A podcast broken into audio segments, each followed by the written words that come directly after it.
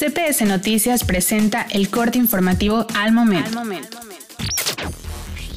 ¿Qué tal? Buenas tardes, estas son las noticias. En minuto y medio, ya es oficial en el estado de Nayarit el incremento al 5% del impuesto al hospedaje. Fue aprobado con 21 votos a favor en el Congreso del Estado.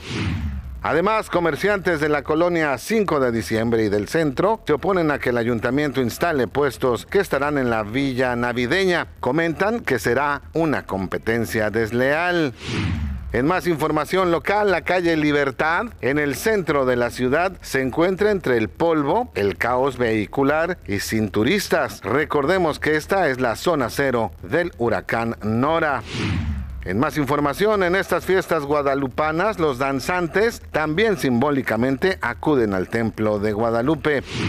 Vamos a la información nacional. Terrible volcadura deja 53 migrantes muertos en Chiapas. El vehículo, un tráiler, transportaba a más de 100 personas de origen centroamericano. Las autoridades indican que circulaba a exceso de velocidad y que el chofer se habría dado a la fuga.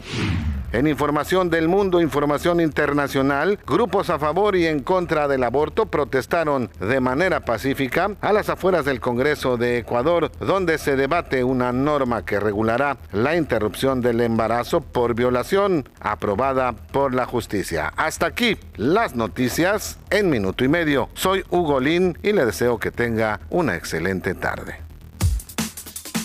Para más información, visita nuestra página web y síguenos en redes sociales. Les deseamos un excelente día.